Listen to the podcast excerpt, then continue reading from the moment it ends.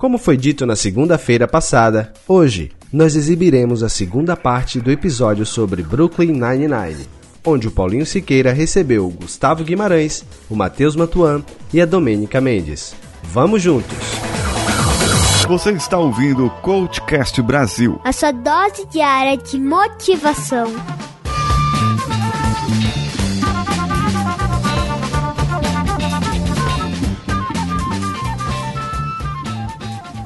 Number one, could you please sing the opening to I Want It That Way? Really? Okay. You are my fire. Number two, keep it going. The one desire. Tocamos Nadina Linette, que eu acho que assim, é, a, pra mim é a minha personagem preferida, tá? Vocês escolheram a Rosa aqui, ela é pra mim a, a, mais louca, assim, né, de todos, apesar do meu alter ego ser o Jake Peralta. Mas o meu alter ego pessoal, o cara retardado da empresa, às vezes, né? Eu fazia esse papel, tá, gente? Desculpa, né? Eu posso ter, dar uma definição pra Gina? Pode, claro. Agora eu quero ver. É aquela pessoa que é difícil não odiar, mas você olha e fala, caralho, eu preciso dela comigo. Porque ela é antipática, ela é chata, ela não deixa você é, ficar confortável, mas ela tem a, a, porcaria da solução que você precisa. Exato. Então é aquela pessoa que te dá raiva pela competência. É absurdo, assim. Isso, isso. Enfim, é assim que eu defino a, a Gina Linette. Eu vou um pouco contra. Eu acho ela o personagem mais irreal da série inteira. Porque enquanto todo mundo transmite uma empatia, você lembra de alguém que você já conheceu em algum momento da, pelo menos com aquelas características, a Dina é um, é um desenho animado, cara. É Tiny Toons ali. Eu me desconecto quando ela aparece, porque fica nítido que ela tá atuando, eh, que é uma coisa mais falsa, que ninguém reagiria daquela forma. Todo mundo tem um pouco de credi credibilidade, não, mas tipo assim, caramba, ok, essa reação é possível. O Jake é muito exagerado, ok, mas ainda é possível. Mas as paradas da Dina são absurdas demais. Elas são caricatas, né? São muito caricatas, embora engraçadas. Eu, eu morro de rir com ela. Mas, tipo assim, a relação dela com o Charles, cara, pô, não dá pra engolir isso. Nunca que aquilo ia acontecer. Nem a história conseguiu acontece explicar. Sim. Acontece sim. Acontece sim. Migo, acontece sim. Opa, peraí. Então tá. Não comigo, eu não sou a Dina e não ah, sou o Charles. Peraí, mas... você conhece alguém? ah, conheço várias pessoas que acontece isso e você fala, como? Sabe? E aí você entra numa espiral de Scully Hitchcock, vou comer aquele donuts, que é mais interessante, entendeu? Mas acontece. Mas de qualquer forma eu faço um elogio pra atriz. A Chelsea. Porque essa personagem, ela podia ser facilmente odiada pelo público e, e a atriz não deixa isso acontecer. Então isso é mérito inteiro dela e dos roteiristas, claro. Claro, Inclusive claro. tem um stand-up dela na Netflix, texto original, que é fantástico. Não vou me lembrar, é o nome Sim. dela que tá no título do stand-up. É fantástico o texto dela, muito bom. Que legal, tem na Netflix isso? Vou procurar. É, net... Eu acho que é original Netflix até, se não me engano. Mas tem lá, eu vi lá pelo menos. Já fica a dica aí. Muito bom. É da Chelsea alguma coisa. A Dina Linette, ela é muito egoísta, Sim. né? Ela é muito egocêntrica. É que eles descobriram uma forma de utilizar o egocentrismo dela a favor deles. Exatamente. Então, se tirarem a equipe dela, ela vai, tipo, sei lá, morrer na praia sozinha com sede, né? Ela é a líder inconsciente do grupo. Porque o Capitão Holt, todo mundo sabe, ele é o líder. Mas, às vezes, tem alguns problemas aí, alguns episódios que eles têm um big problem e aí chega lá só a Gina, a Dina que, que resolve, né? Eu não chamaria de líder, Paulinho. Eu diria que ela é mais manipuladora. Ela é claro que ela sabe como É. mexer Isso, nas pessoas. isso, isso. Então ela, ela consegue. Eu, eu nem diria então que ela é, ela é egocêntrica. Ela, é- ela é- chega a ser cruel, cara. Ela, ela gosta de, De fato. ver as De pessoas fato, se ferrarem fato. se divertir com isso. É. Ela é, Sim. ela é sim. sinistra. Mas a parte absurda é ela que ela consegue ter razão sempre. Talvez por isso que ela seja tão egoísta, egocêntrica e goste de manipular as pessoas. Porque ela sabe que quando for a hora do vamos ver, ela vai sair por cima. É porque ela não se importa, né, gente? Se você só se importa com aquilo que você acredita e você tem zero empatia com as pessoas, foda-se o que elas estão sentindo, né? Tipo, não- talvez ela quase beire ali a sociopatia. Então é essa questão, ela não se importa com ninguém. Ela não vai, por exemplo, sei lá, pedir pra, pra alguém, sei lá, resolver um problema. Tem um episódio lá que eles precisam. Isso não é um spoiler gigantesco, então não tem problema falar. Eles têm que resolver um problema e a equipe que quer resolver, que precisa resolver esse problema, que é um, digamos assim, uma empresa terceira, pra não dar muita explicação, ela se recusa a fazer por rixas com o pessoal da, da 99, beleza. Aí eles falam assim: temos uma arma secreta. E quem que é a arma secreta? É a Dina, entendeu? E ela vai lá e coloca todo mundo no lugar, entre aspas, porque nós estamos torcendo que o problema seja resolvido, né? E aí o problema é resolvido. Só que assim, né? Convite para nos refletirmos. Se ela é cruel, a gente tá meio errado de torcer para que ela consiga, né? Resolver o problema, sabe? Então, assim, né? né, Fica uma, uma jogada, assim, mas ela é meio sociopata, assim, só que ela é puxada por um lado tão fútil, né? Que, que não, a gente não liga muito, não, assim. Então é um personagem leve, mas complicado realmente de lidar. Sim, eu acho que por causa dessa, dessa caricatura dela, né, de ser quase um cartoon, como o GG falou. Ela, ela tem essas características assim muito acentuadas e exageradas às vezes, né, ou a maioria das vezes. Todas as vezes. Todas as vezes, né? Pra, por assim dizer. E, e chega assim, você falar, cara, não acredito que ela fez isso. E daqui a pouco você tá dando risada. E, e em relação, assim, ao Boyle mesmo, ao Charles, a relação de amor e ódio que eles têm, que mais por ódio mesmo da, da Dina, eles tiveram uma- também um meio que parentesco, né? Que o, que o pai de um tava casando com a mãe, da, mãe dela, não é isso? É, as famílias se unem ali, né, por acaso, pra, pra justificar a proximidade dos dois, porque senão não ia ter roteiro que sustentasse. Né? Exatamente. Então, falando de outro personagem aqui caricato, que é o Charles Boyle, que ele teve essa junção, esse meio que parentesco com a Dina, e nós percebemos que todos os parentes do Charles, todos os primos, irmãos, eles são Charles. eles são o É Boyle, verdade, né? Eles são Boa ali, eles definição. vestem o mesmo tipo de roupa, é- é- é- e se comportam da mesma maneira, é muito assim, igual, né? Como que pode uma coisa dessa, né? Os camaradas, eles são bons. E ele é o melhor amigo do Jake Peralta, embora, assim, os dois, eles têm uma conexão muito forte, né? De amizade, e você olha assim no olhar deles, assim, né? Essa química desses dois acaba ajudando eles a resolver o problema, e é o caso de amigos mesmo, porque amigo você briga, amigo você, noutra hora você tá de bem de novo, repete as mesmas coisas, e o Charles é o cara mais sem noção ali, porque é o cara que fica no vácuo, né? Sempre quando ele vai fazer alguma coisa, fica no vácuo, e aí o Jake fala a mesma coisa e todo mundo comemora, né? Á- Às vezes. Ai, coitado do Charlie, gente, que dó. Number one, could you please sing the opening to I Want It That Way? Really? Okay. You are my fire, Number two, keep it going. the one desire. Deixa eu fazer uma pergunta bem desconfortável para vocês, homens brancos e hétero, até onde eu sei, né? Se alguém não for, desculpa aí, não conheço vocês Todos intimamente. É.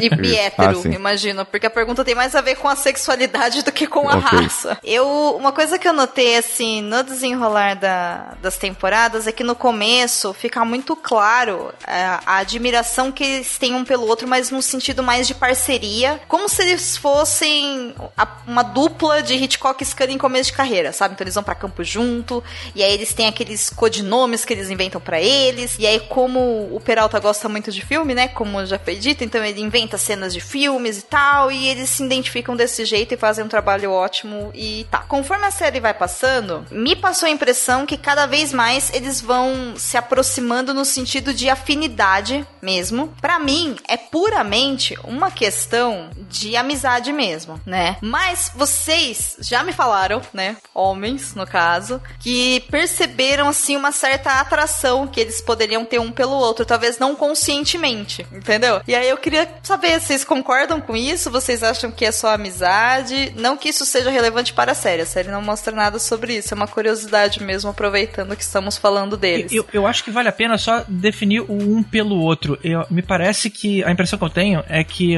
a, a maneira como um um vê o outro são coisas diferentes. O Charles, ele venera o, o, o Exatamente Jake. isso. E o Jake é um bom No amigo. sentido de adoração de Deus mesmo, Exatamente. assim, o né? Jake ele vê o Charles como um bom amigo. É aquele, é aquele é, fiel escudeiro que tá ali do lado. Então ele respeita o cara e mantém ali por perto, por, por alguma vaidade, algum motivo, ou, ou que realmente gosta do cara. Mas o Charles, muito do que parece, ele nem entende das coisas que o Jake entende sobre cultura pop e tudo mais, mas ele gosta porque ele sabe que o cara vai gostar. Então ele tá constantemente estimulando e incentivando pra ele ver o amigo feliz, porque, de novo, ele tem idolatria pelo cara. Talvez sim haja alguma confusão é, na cabeça dele. É, ah, não sei, a gente já viu ele se relacionando com mulheres também, não que isso signifique alguma coisa, mas eu não vejo isso acontecendo do lado do Jake. Tá. Você acha então que o Boyle, ele venera o, o Peralta, como você disse, enquanto o Peralta acha que ele é o Robin É. dele mesmo, né? Tipo, eu sou o Batman e você é o Robin. É isso, assim, nesse sentido. Exatamente. E como o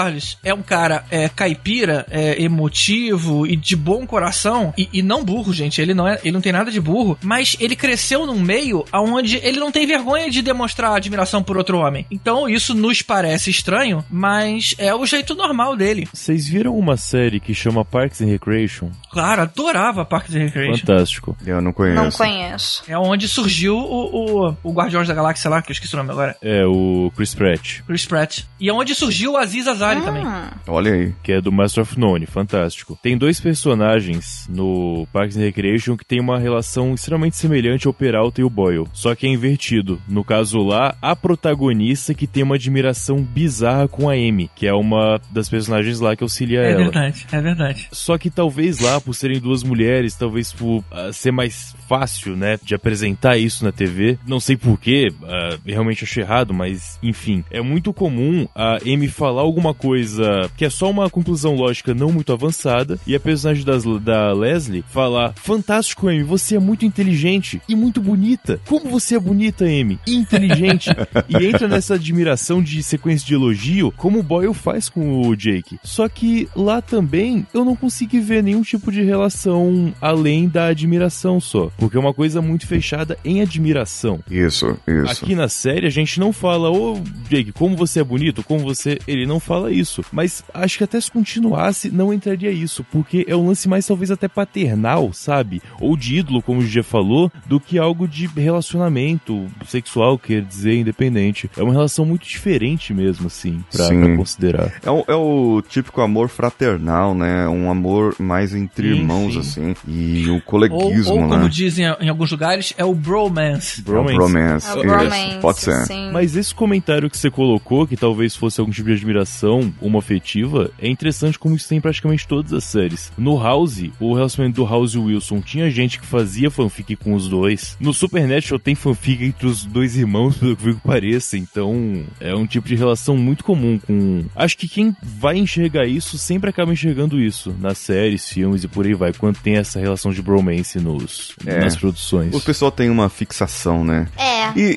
e- e nessa série temos aqui, já que estamos falando de bromance, temos o bromance aqui do Capitão Holt, que é o, o esposo dele, o Kevin. É assim, ele é um personagem intrigante e ele demonstra a total empatia com o grupo depois, né? A conexão com o grupo, porque a conexão é, é somente o capitão. E ele tenta se abster, tenta ficar fora, porque ele tem outra profissão, não quer se envolver tanto no trabalho, não quer atrapalhar, né, aquele, o trabalho do, do Holt, mas ele está ali pro que der e vier também, e como já aconteceu em alguns episódios da série, ele acabou ajudando, né? O que vocês têm mais a falar do Kevin? Eu acho que ele não faz mais do que a obrigação de ficar na dele e não se envolver no trabalho do marido dele. Aliás, eu acho que ninguém tem que se envolver no trabalho do marido da mulher. Entendeu?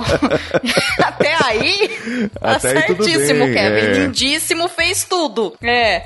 E eu acho que, na verdade, ele permanece, né, dentro dessas características que você disse. É que o que acontece é que ele passa a se envolver mais, mais aproximadamente com os demais personagens, porque a gente começa a ver alguns momentos onde ele vai até o trabalho do Holt, né, eventualmente, ou quando é necessário alguma, alguma relação ali rápida, alguma conversa. Mas, gente, até aí também, né, se você vai no trabalho da sua namorada, noiva, esposa, marido, namorado, amante, seja lá o que for, você também vai ser educado, você também vai falar bom dia. Isso, principalmente né? se for amante, E né? também vai estabelecer os limites da relação. É principalmente de preferência que o restante não saiba, né? Enfim, mas aí cada um cuida do seu relacionamento como quiser. Mas aí eu acho que não é que ele entra para a turma, sabe? Ele não se torna amigo e nem passa a fazer parte daquela família que o 99 é. Ele é extremamente família do Holt. E como as pessoas se importam com o Holt,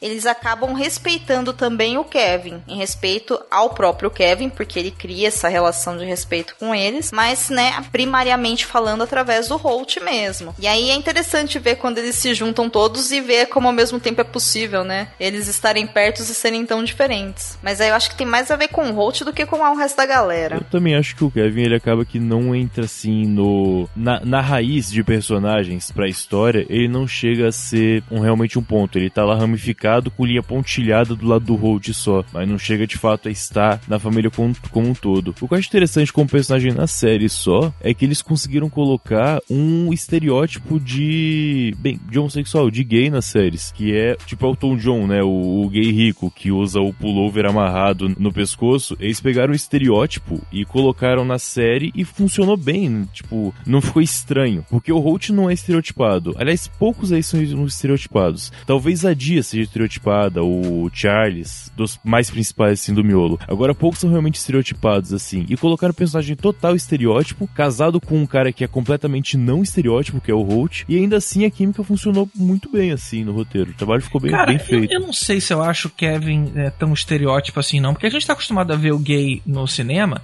mas como o Will do Will and Grace. Você vê que é um cara. é, ele pode não ser afeminado, mas ele tem lá o seu, a, a sua alegria, né? Até é daí que vem o nome gay. É, e eu acho o Kevin também todo, todo conciso, todo durão, todo, todo fechadão, que nem o Holt. Eu acho que eles fazem até inclusive um bom, um belo casal. Os dois são iguaizinhos. Isso, isso. Não, não, não. Eles, achei eles bem diferentes. A dinâmica deles é legal porque mostra uma coisa que vai além do que a gente tá acostumado a ver em séries e em filmes, né?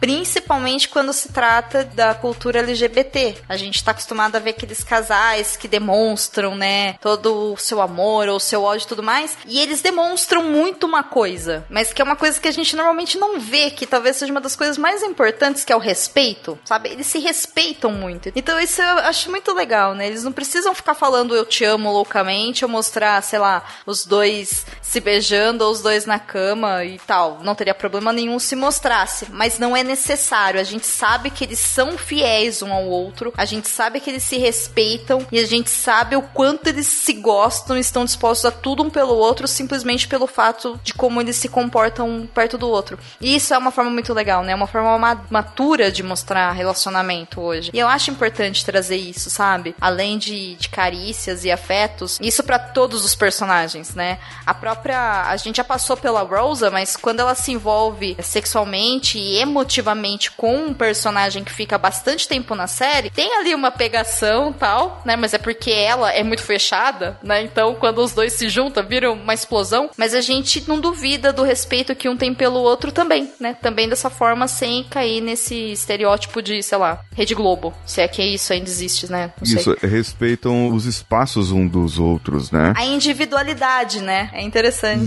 Isso, isso, exatamente, exatamente. O Kevin ele sabe onde, onde ele está, ele não se envolve, não quer dar opinião, mas ele pode ajudar, né? No que ele puder ajudar, ele vai ajudar e pronto. E ele tem uma, você nota assim, em alguns episódios é, mostra um pouco isso de uma forma mais sutil do que o Charles com o Jake, né? O Charles ele é descarado, venera o, o, o Jake, mas o, o Kevin e o Holt eles têm uma admiração um pelo outro, só que eles demonstram de uma forma muito mais sutil e delicada, assim, é, para mostrar justamente isso, né? Esse respeito da individualidade e que um não ocupa o espaço do outro, não interfere ali, não quer interferir na vida do outro de forma alguma, né? E isso aí é uma, é uma forma, assim, muito sutil de demonstrar isso e, e fazer essa parte que você falou aí, né? Da, da demonstração desse relacionamento deles. E por falar, relacionamento com Adrian Pimento. O o nome do cara já diz, né? É, ele é Sim. cubano na série, é isso? Vocês lembram Eu não disso? lembro se tem. Se eles Não. especificam Eu a não lembro se ele é latino, eu sei que ele é louco, né? Não, ele, ele é latino, ele é, o mas. sobrenome sim, apesar da fisicamente ele parecer até um pouco islâmico, talvez, do Oriente Médio, sim, parece, o sobrenome Pimento não tem como ser de outro lugar, senão daqui, né? Isso. Não, Verdade. É. não teria como. né?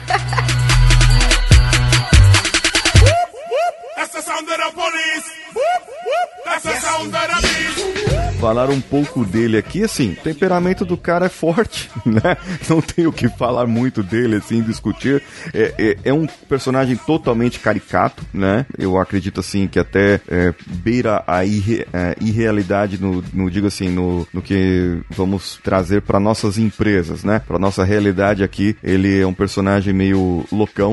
Nunca trabalhei com um loucão desse, assim, assim como nunca trabalhei com uma Dina Linette. Mas é, talvez, por ser um policial infiltrado no ramo policial, eu possa ter um personagem não tão né, caricato como ele, assim, que beira a piada, né? Ele faz muitas piadas com isso e hum, ele demonstra uma total admiração e que quer, ele quer mudar, né? Ele quer mudar, mas é como se existisse um outro cara dentro dele que não deixa ele mudar, né? O que, que vocês falam a respeito dele? Cara, eu acho o Pimento um cara, assim, um personagem fantástico, porque ele mostra, eh, ele mostra muito outro lado. Tanto que no começo, quando ele aparece, é, suspeitam que ele realmente virou um bandido enquanto ele ficou infiltrado, né? Depois descobrem que não. Mas a princípio ele até vai morar um tempo com o Jake, não sei se vai morar de fato ou passa alguns dias na casa do Jake, dormindo lá, mas é aquele cara que se entregou tanto. E eu imagino tranquilamente que ele pode ter sido um Jake no passado. Ele pode ter sido um cara que queria ser um policial,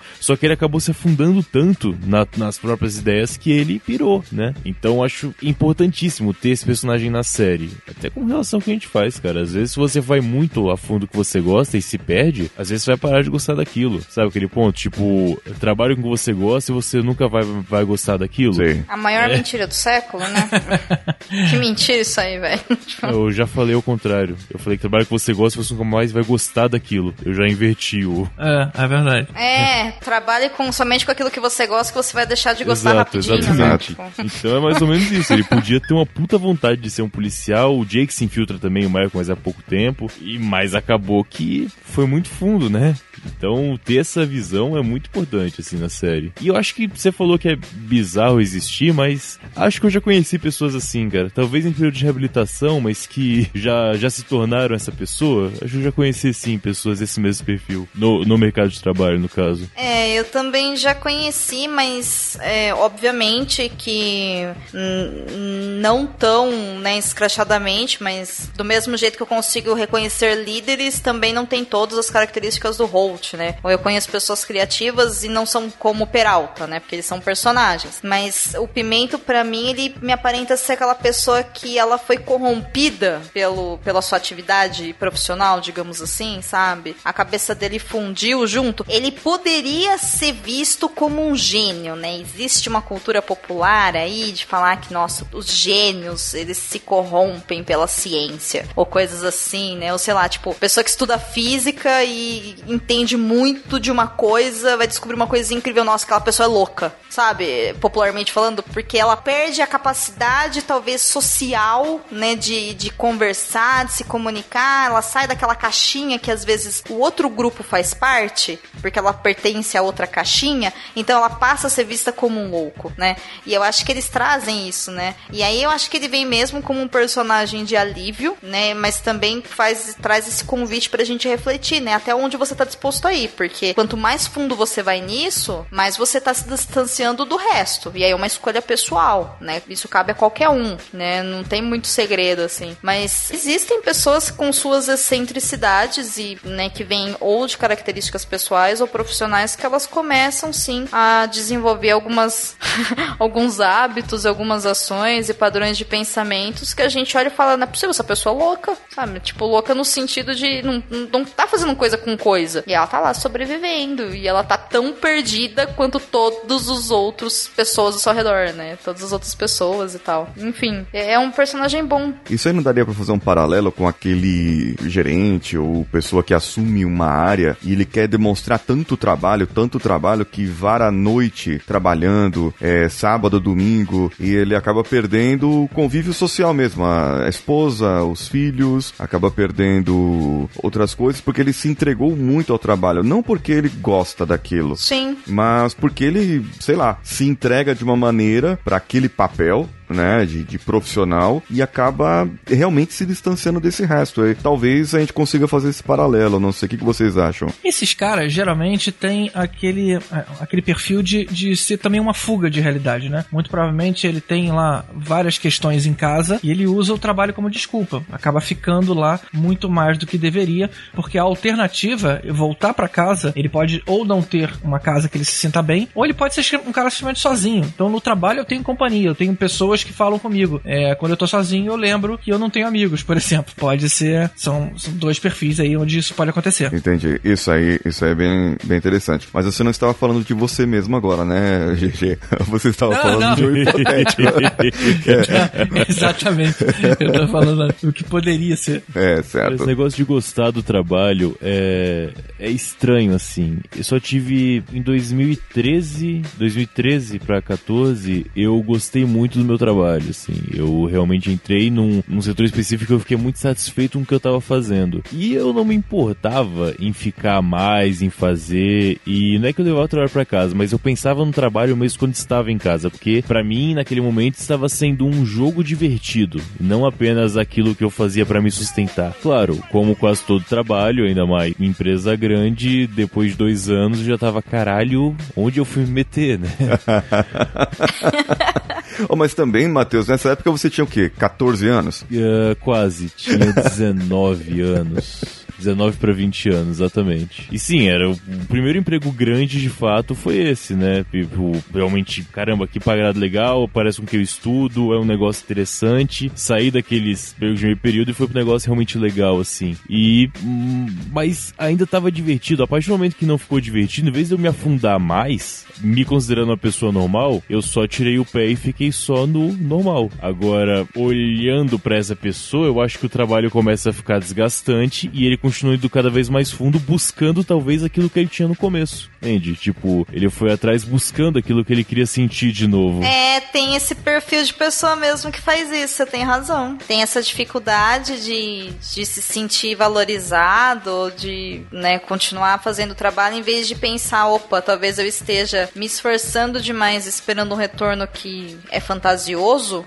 né? Eu, se eu me esforçar mais, eu consigo. E aí a pessoa, muito provavelmente, vai começar a desenvolver uns quadros aí psicológicos de tensão muito grande. Porque, querendo ou não, a pressão é muito grande, né, no mundo corporativo. E corporativo aqui eu quero dizer qualquer coisa na Qualquer sua vida, tá? Não necessariamente, sei lá, uma empresa grande. Pode ser a sua empresa mesmo. Só o fato de você ter que manter ela e sobreviver e manter sua família, enfim, bancar suas viagens ou gastar em Coca-Cola, seja lá o que for, né? Já dá uma pressão muito grande. Se a gente não encontra o equilíbrio, existe uma grande possibilidade da gente começar a criar aí personalidades de escape, né? Ou Sim. possibilidades de fuga, Exatamente. enfim. É, É chato assim, talvez não seja o cerne daqui, mas esse comportamento é muito parecido com o comportamento de pessoas adictas, pessoas viciadas, que tem uma grande prazer no começo e depois aquela quantidade não dá mais o mesmo prazer e começa a querer cada vez mais. É assim, é, um- é muito parecido. Talvez tenha uma propensão semelhante, talvez, não sei, não sou psicólogo, psiquiatra, nem estudo isso, mas pelo menos se assemelha muito. Sim, com certeza. O workaholic mesmo, a gente encontra muito isso no mercado de trabalho. Tem alguns perfis de que nós chamamos de peak performance. O camarada ele, ele trabalha totalmente a todo momento com uma alta competitividade, uma alta autocompetitividade. Assim, ele compete com, com ele mesmo a todo momento e quer sempre o alto desempenho, custe o que custar. E ele gosta demais do trabalho e é como aí no caso do, do adicto adicto em bebidas ou drogas ou qualquer outra coisa, ele vai chegar um momento assim que ele vai começar a sentir prazer com aquilo e a vida, o casamento, a família, os amigos é, já não eram tão boas e por isso que ele se afundou ali. E ali ele encontrou um prazer, um reconhecimento, alguém falou, ô, oh, bom trabalho para você, bateu a mão na cabeça, bom menino, né? E aí a,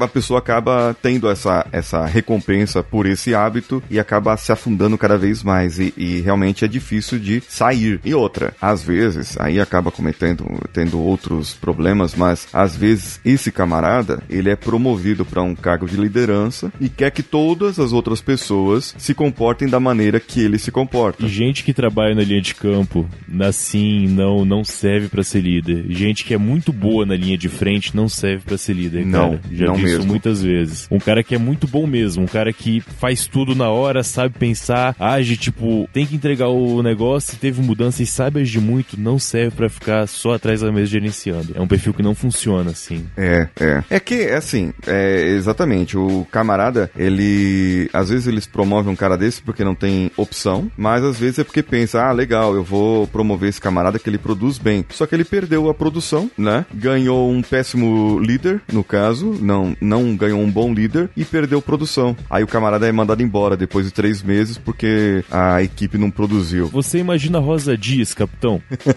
pois é. Não tem como, cara, não funciona, não dá. Não tem, não funciona, não funciona. Ah, mesmo o Peralta, Peralta né? também, com Imagina certeza. o Peralta liderando a galera, Exato. sabe? Ah, Ele no lugar do Holt, ele não ia conseguir, porque a mente dele, ele é muito bom no que ele faz, mas a mente dele não é tão organizada a seguir protocolos e parte do trabalho que eles têm ali tem a ver com isso, entendeu? É o serviço. Não tem o que fazer, né? O mundo não vai mudar porque você quer ser líder e você tem dificuldade de, de liderança. Não é assim Isso. que funciona, é o contrário, né? Exatamente. Agora- isso, isso é um bom exemplo do, que, do que mostra porque que não necessariamente o, o funcionário mais talentoso é o mais indicado a ser chefe, né? Isso já vi Exato. acontecer tantas vezes na vida. Exatamente. Isso Sim, fica, isso fica sim. muito mais claro. Geralmente a pessoa que acaba é, recebendo um cargo de liderança, talvez seja aquela que até ficou meio apagada, sabe? No, no meio das, daquelas intrigas de escritório. Isso, isso já vi acontecer muito, onde começam a vir times diferentes, né? Um time começa a tentar, uma panela começa a tentar agregar, a- agredir a outra, e aí sempre tinha algumas pessoas que ficavam, tipo assim, a- você,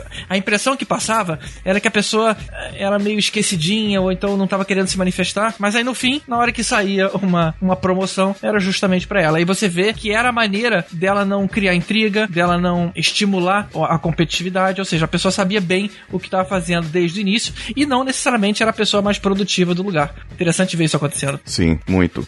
Number one, could you please sing the opening to I Want It That Way? Really? Okay. You are my fire, Number two, keep it going. the one desire.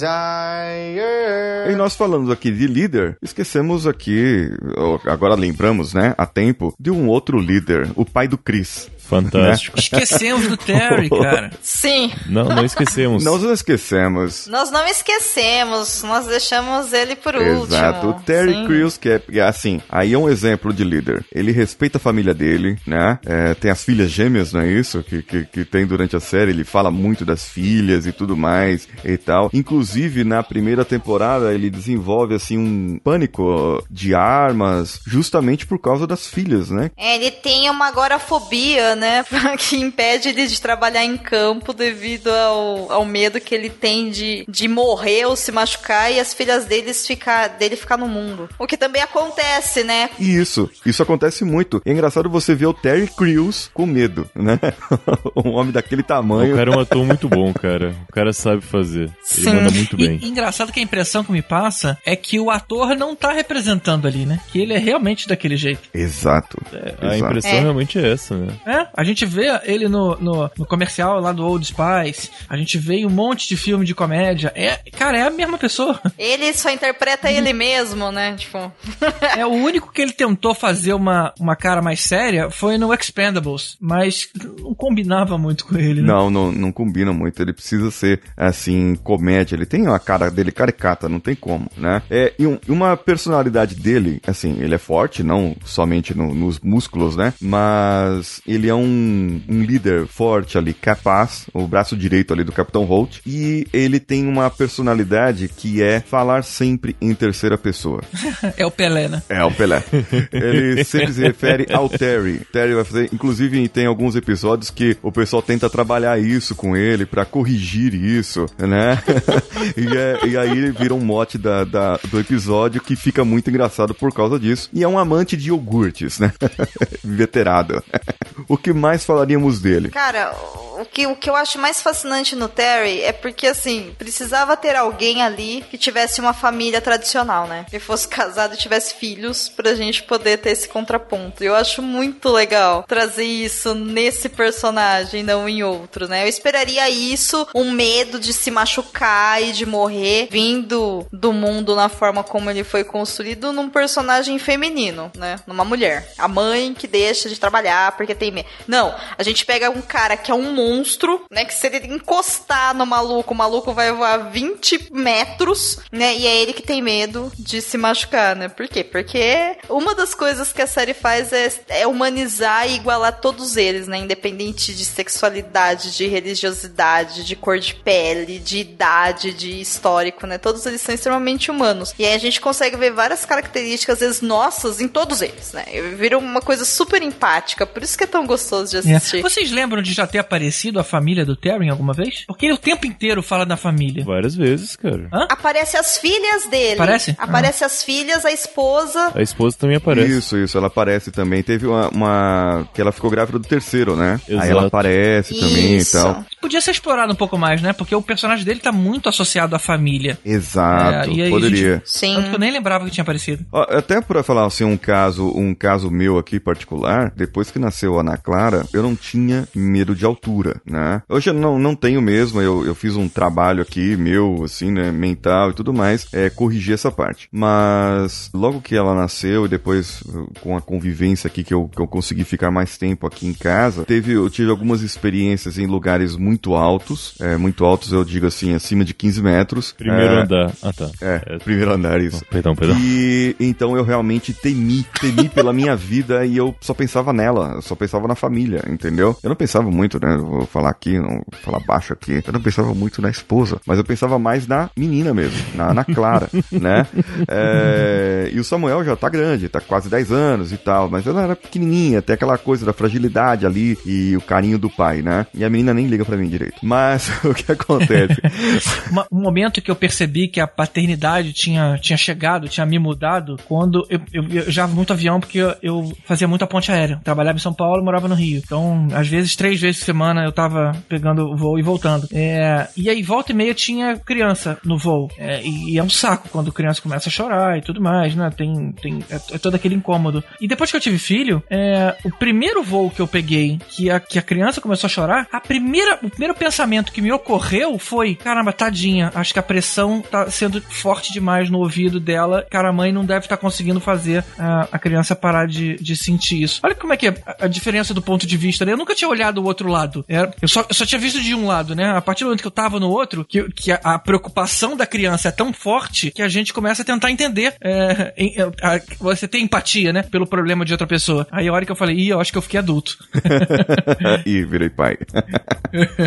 Agora, infelizmente, precisamos terminar. Precisamos dar esse break aqui e falarmos com os nossos ouvintes para que eles possam entrar em contato aqui no Coachcast Brasil, mandando um e-mail, o que, que eles acharam desse episódio, se gostaram desse formato, que não tem uma frequência definida, de vez em quando nós lançamos isso aí, vai uma vez por ano ou a cada, sei lá, seis meses, um formato desse com é, mais pessoas. E se gostaram, mande para o contato arroba coachcast.com.br. Faça o favor de ir lá no iTunes, dar cinco estrelinhas com comentário. E eu só vou ler o comentário de quem deixou cinco estrelinhas. Eu acho que isso é justo, né, para todo mundo. E eu quero também que vocês deixem agora os vossos né, podcasts, projetos, o que, que vocês têm, para que já o ouvinte aqui do Coachcast entre no iTunes, já procure, dê cinco estrelinhas e, e faça o comentário para vocês. GG, já você já pode falar do seu. O que, que, que você faz pela internet? Como as pessoas encontram você? Opa, legal, cara. Obrigado. Foi uma honra estar aqui. Eu sempre, sempre gosto muito de te ouvir.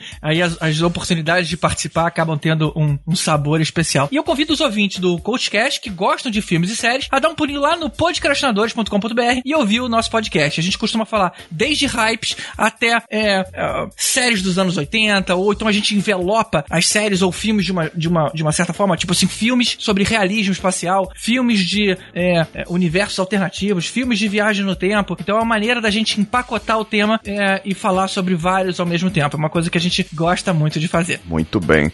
E Domênica, e você? Bom, antes de mais nada, eu agradeço a oportunidade. Foi muito divertido essa conversa, meninos. Para você que está nos ouvindo e não sabe quem eu sou, eu sou Domênica Mendes, faço parte do Perdidos na Estante, que é um podcast de literatura focado em adaptações literárias e tudo que tem a ver com literatura nacional e, enfim, fantasia e tudo mais. Esse podcast é derivado do antigo Cabuloso Cast, que vocês encontram lá no site leitorcabuloso.com.br, que também tem conteúdos exclusivos, resenhas de livros, sorteios, etc e tans. E além do Perdidos na Estante, eu também criei, organizo e mantenho o projeto Podcast é Delas, que é aquela campanha anual que acontece todo mês de março. E no restante do ano nós oferecemos o feed para que mulheres possam publicar os seus podcasts sobre qualquer assunto, sobre qualquer. De, com uma duração aí de até uma hora e vinte por episódio, é, sem custo nenhum. Então, se você for mulher e quiser gravar podcast, a gente ajuda. Se você tiver o seu podcast e quiser trazer para o site e para ter um espaço ali de post, comentários, pode conversar com a gente. Se você quiser gravar só um episódio e nunca mais gravar nada, pode também. Basta entrar em contato com a gente que a gente está aí querendo mais é que mulheres venham para a podosfera e a nossa, essa é a nossa forma de ajudar. É isso, muito obrigada. É um projeto muito muito bonito assim, eu acho muito sempre quando podemos assim, trazemos a, ah, elas para cá e no mês de março sempre procuro ter um, um espaço maior. Eu queria que tivesse mais conteúdo durante o mês inteiro, durante o ano inteiro. Mas como todos os podcasters nós sabemos que casar agendas e tudo mais às vezes não é possível. Mas fica aqui o convite para vocês. E o falando em Matheus, né? O caro Matheus, eu de onde você vem e para onde você vai na internet? Grande internet. Gosto muito dela. já.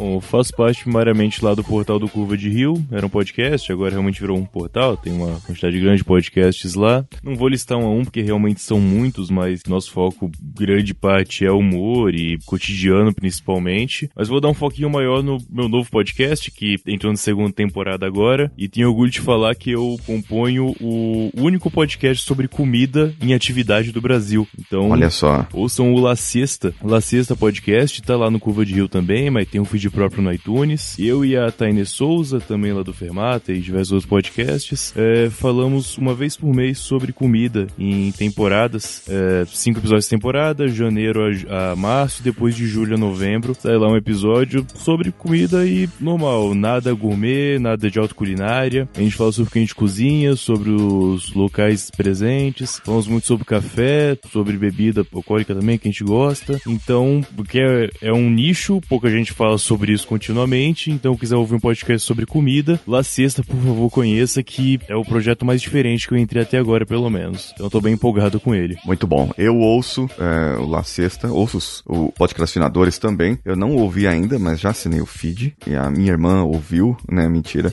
É, não tenho irmãs. eu ia falar que a minha irmã ouviu Cabuloso. Mas é, eu, assim, o meu interesse pela leitura está se desenvolvendo mais agora. Agora que você aprendeu a ler, tá aumentando o interesse. Isso, isso, então. É, eu tava lendo só. Eu só tava vendo figurinhas, né? Agora eu aprendi a ler, eu tava lendo gibi. Então agora é melhor a gente evoluir pro livro, né? É uma evolução natural do, do ser humano, digamos assim.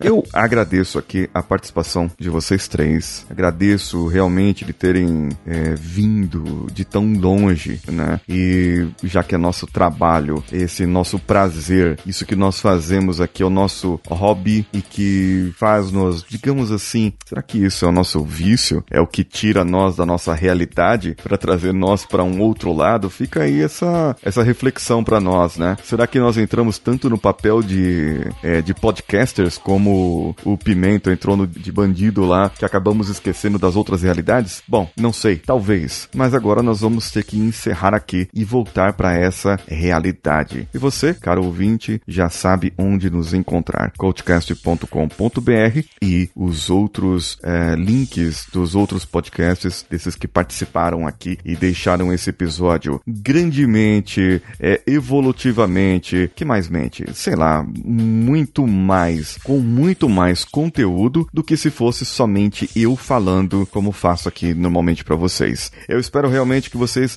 gostem desse formato e em breve nós vamos repetir mais. Eu sou Paulinho Siqueira. Do outro lado da linha estão Matheus Mantuan, Domênica Mendes e Gustavo Guimarães. Um abraço a todos e vamos juntos. Mas rapidinho, Matheus, eu tô aqui no Google tentando achar o teu podcast. Qual é o endereço? Que eu não, eu não- eu procurei pela sexta e não apareceu nada. É separado, LA espaço siesta em espanhol. Ah, Vocês devem ter colocado junto ou com C, que é o que o pessoal faz em geral. Beleza. Apareceu agora? Já achei, já achei. Maravilha. É um calanguinho de ponta cabeça. É um camaleão, na verdade, mas enfim. É verdade.